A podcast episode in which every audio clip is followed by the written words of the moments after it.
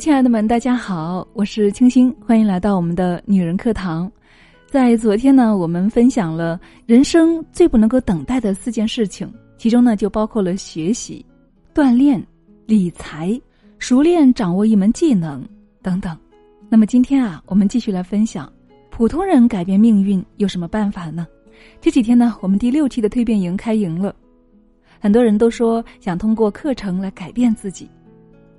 我相信很多人都会有这样的想法，那么具体我们普通人应该如何来改变我们的命运呢？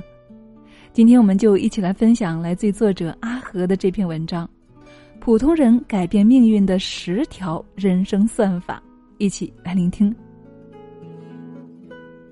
罗振宇在之前的跨年大会上提出了一个新词，叫做“人生算法”，我觉得特别好。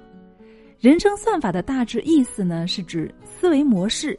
选择策略、学习方法等等，当然啦，教程人生算法自然是逼格就提升了一大截。相信啊，你和我一样见识过身边很多的成功者，有些呢是官二代、富二代，背靠家族、家庭的资源，生意做得顺风顺水；还有些呢是走了狗屎运，恰逢其时的做对了一些事情，从此一飞冲天，让我等仰望。这些情况啊，我们都称之为不可复制的成功案例，因为不管是背景也好，运气也好，很难通过学习的方式去获得和复制的。那么，既然不可复制，对我们来说就毫无意义了。既然毫无意义，看过听过就好，千万不要因此而浪费时间了，哪怕是一秒钟也别浪费。比如，酸酸的说一句。谁谁谁有什么了不起啊？现在生意做那么大，还不是靠他爹吗？你看这样的话说一万句也没有办法让你的日子过好一点，不是吗？而剩下的那部分呢，可以说是普通人逆袭的例子，这些才是我们需要重点学习的对象。你会发现啊，指引他们前进的正是思维模式、学习方法、选择策略以及行动力。我观察了大量这类人。总结出十条人生算法，相信对每个人来说，这些建议啊都是非常有价值的。那么具体有哪十条人生算法呢？我们一起来学习。第一条就是每时每刻积累资源。曾经和一位老板约饭，我说去 A 餐厅吃吧，他说好，正好那里我认识一位部长，一个电话打过去。轻易就订到了一个房间，而我呢，之前每次去啊，至少都要排队半个小时以上。非但如此啊，大部分的酒店、好的餐厅、会所、政府部门、商会等组织机构，这位老板几乎都有认识的人。此外呢，各种加工厂、贸易企业的老板或多或少啊，也都有联系。有什么事情找他帮忙呢？他总是几个电话就能够找到关键人物，然后解决问题。这种资源如果用在自己的事业上，能够爆发的威力是可想而知了。我就问他：“你是怎么样做到有那么多人脉的呢？”他说：“我问你个问题吧，别说陌生人了，就你的高中同学或者是大学同学，你都清楚他们每个人现在在什么单位上班，从事什么工作，具备什么资源和能力吗？”然后我发现，自己已经很少跟大学同学联系了。连大部分人在做什么都不清楚。工作之后啊，我们每个人都陷入了圈子的困境。每天打交道的除了同事、家人，就那么几个人了。即便是原来良好的关系，也慢慢的断掉了。而这位老板啊，却不一样，他非常注重人脉的积累和关系的维护。饭局认识的新朋友，原来的老乡、亲戚、朋友。同学、合作伙伴都有专门的通讯录软件做好详细记录，并且啊时常问候联系。微信流行之前呢，他每年的短信费用都要好几万。没有谁的人脉是天上掉下来的，区别只在于你是否有积累的意识以及扎实的去做工作。我认识的很多人，每次遇到大事就开始手忙脚乱，装修房子找不到靠谱的施工队，到处问人。小孩上学不知道问谁，到底哪个学校比较靠谱？该如何办理入学手续？单位竞聘，连请哪个领导吃饭都不清楚。这样的人呐，就算去创业，也很难相信他们能够招到得力的合伙人，找到靠谱的供应商了。很有可能连注册公司都会被野鸡公司坑一笔钱。所以说啊，成功从何说起呢？而这个问题啊，不是你学会任何技巧就能够一下子解决的，关键就在于数年如一日的积累。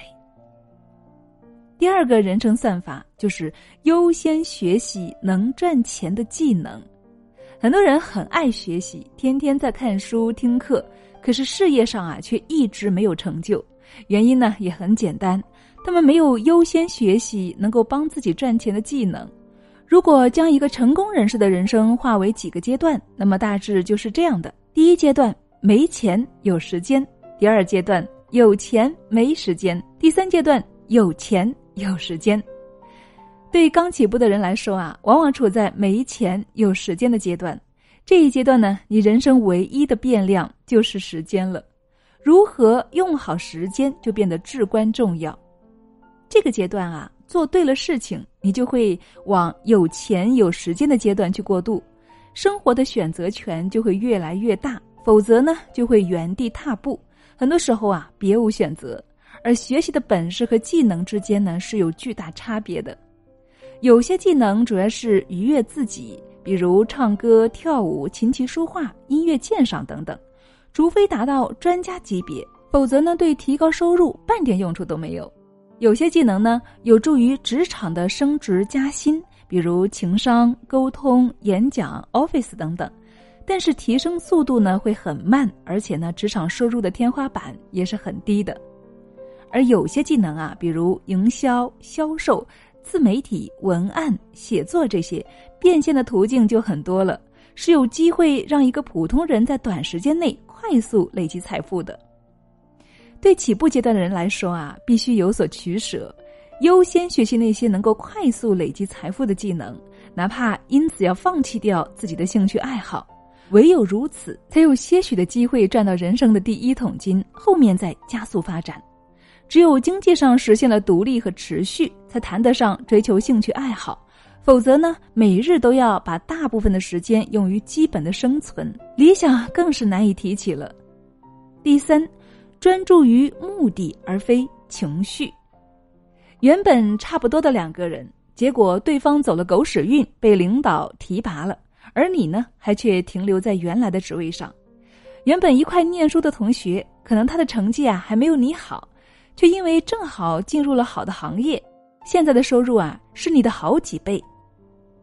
等等，生活中啊总是有这样和那样的不公平、不合理的事情，让我们心生愤怒、委屈，乃至气急败坏、怨天尤人。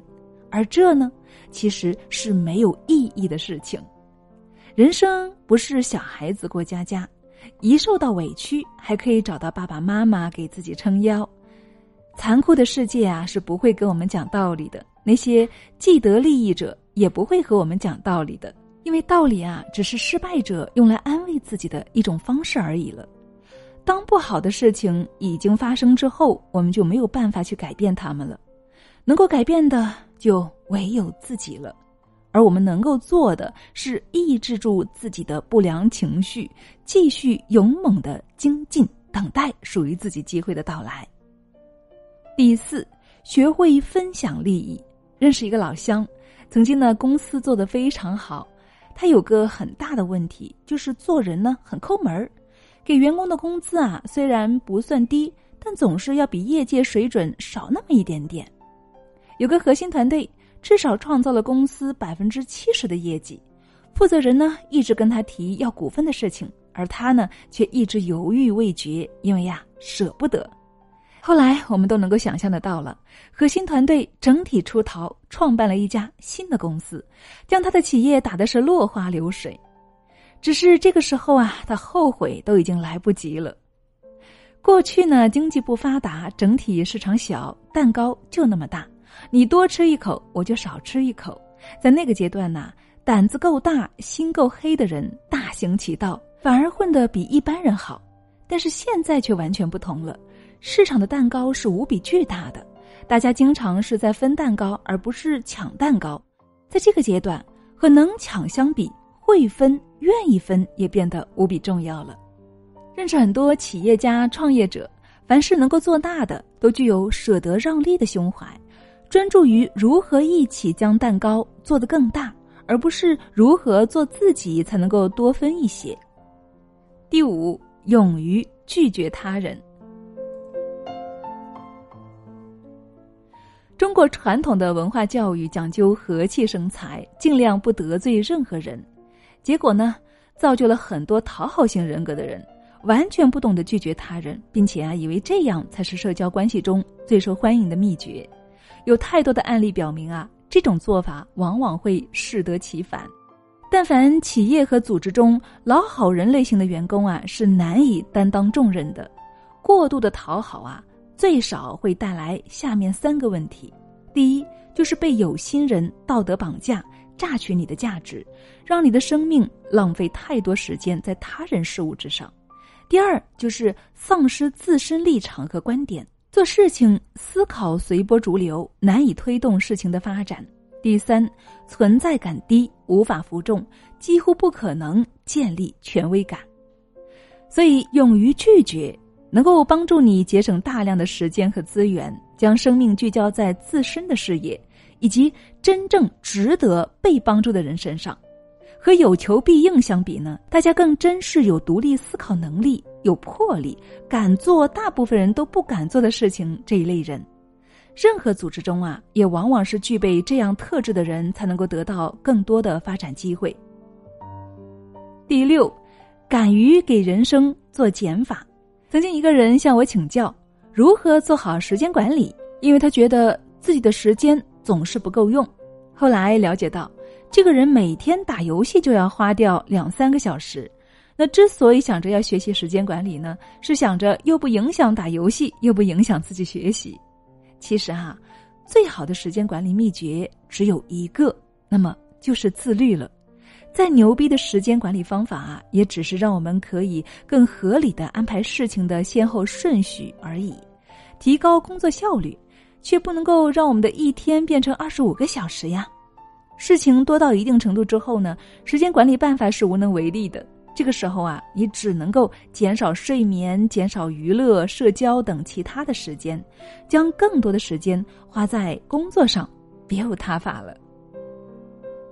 而我们每个人身上啊，都有太多的牵连，无数或大或小却没有意义的事情占据着我们的生命，给我们加上了沉重的负担，拖慢了我们的发展速度。这个时候啊，我们就应该勇于给自己的人生做减法了，才能够轻装前进。那具体减去哪些呢？比如说，减去无效的社交，减去过度的娱乐。减去生活的杂物等等，只有你将百分之八十的时间都聚焦在自己的目标上的时候，才有机会在不可能中创造可能性。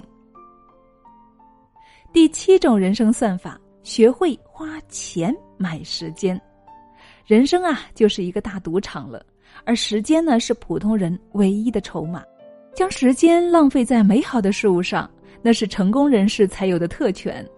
如果我们也这样做，不是不可以，只是啊，在我们没有成功之前，那么就是在消耗自己未来的可能性了。花钱买时间不是有钱人的专利，它其实啊是普通人更应该做的事情。原则只有一个：产出效能低的事情，能花钱解决就花钱解决，然后将自己的时间聚焦在产出效能高的事物之上。比如给一份厚厚的合同盖两百个公章，比如跑到三公里外的地方打印一千份材料，排队两个小时喝一杯喜茶等等这些事情，我们生活中啊有无数这样的琐事，他们几乎产出不了效益，但是呢却要耗费我们大量的时间。那么我们对待这类事物呢，最好的办法就是花钱找人去解决，然后将自己的时间用在更有价值的事物之上。加十块钱可以找代购买喜茶，自己节省两个小时；请实习生吃顿饭，或者是发个小红包，可以让人帮助你盖章和打印材料。与此类似的，如果有可能，尽量住在办公地点附近，而不是每天花上两到三个小时在通勤的路上。日常生活用品的采购可以通过网络平台进行配送，而不是啊自己去逛商场。当我们处在人生低位的时候呢，就必须竭尽全力的去节省时间，为设定的目标去拼命。第八，学会自我肯定和表扬。我第一次讲课的时候啊，大概有一千多位人在线听课，大部分都给了好评。后面啊，我无意中就看到了一名学员这样说：“讲的都是什么垃圾啊，简直就是浪费我的时间。”结果呢，我好几天都睡不着，脑袋里翻来覆去就是这句话，心情非常的郁闷。人呢，总是容易将对自己负面的评价无限放大，而却忽略了更多人给出的肯定。或许和我们中国传统文化有关，我们非常擅长的批评他人、批判他人，却羞于将鼓励的话说出口，总觉得这样呢会不好意思。所以啊，中国人呢从来都不缺乏批评，却非常的缺乏鼓励。也因为如此呢，大部分人骨子里面或多或少都有一点自卑的特质。如果控制不好自卑，做事呢就容易消极和自我否定了，最终反而真的成为该批的对象了。他人的持续鼓励是难以预期的，所以啊，我们应该学会自我肯定和自我表扬。除了用外部评价来判断工作质量之外呢，我们更要建立工作的自我评价体系。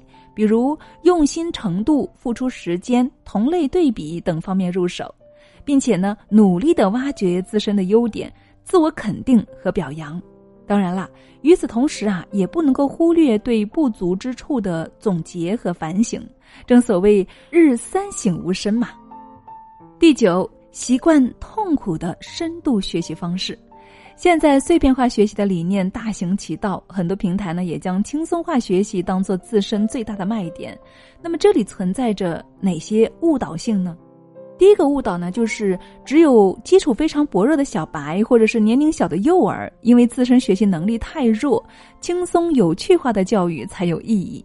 第二个误导就是想要快速成长，必须进行深度学习，而深度学习啊，一定是痛苦的过程。碎片化学习啊，只能够得到一些观点类的更新，却很难习得好的技能，属于浅层学习的范畴。凡是将学习愉悦化、轻松化的过程，付出的代价都是降低了学习内容的信息密度。这意味着要学到同样的内容数量呢，就必须花好几倍的时间。所以啊，想要快速成长，我们必须得习惯深度学习、痛苦学习。必须到源头去找知识，比如最前沿的论文、优质作者的原著、长度足够的深度文章等等，而不是一些只停留在浅层次的内容。学习的时长也必须保证，一般来说，连续时长不到一个小时都处于浅层学习的范畴。最后一个人生算法就是勤奋是唯一的出路。雷军曾经说过这么一句话。如果你不是出身富贵人家，那么唯一机会就是选择忠诚和勤奋。再好的方法和理念，都只能够给我们指引方向，而不能够直接将我们送达目的地。很多人所谓的学习啊，目的并不在于学习，他们的期望是通过掌握某些牛逼技能，可以在短时间内达到目的。一旦不如意，便觉得是方法不对劲了。认识那么多人，但凡事业有所成就的，几乎没有一个是不勤奋的。不是说他们经验不丰富、技能不牛逼，而是懂得东西越多，越明白知道和做到之间的鸿沟。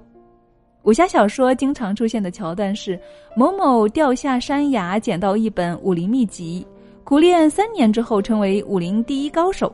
可是对很多人来说啊，即便捡到了武林秘籍，命运呢也不会改变。因为呀，他们连苦练三天都做不到呢。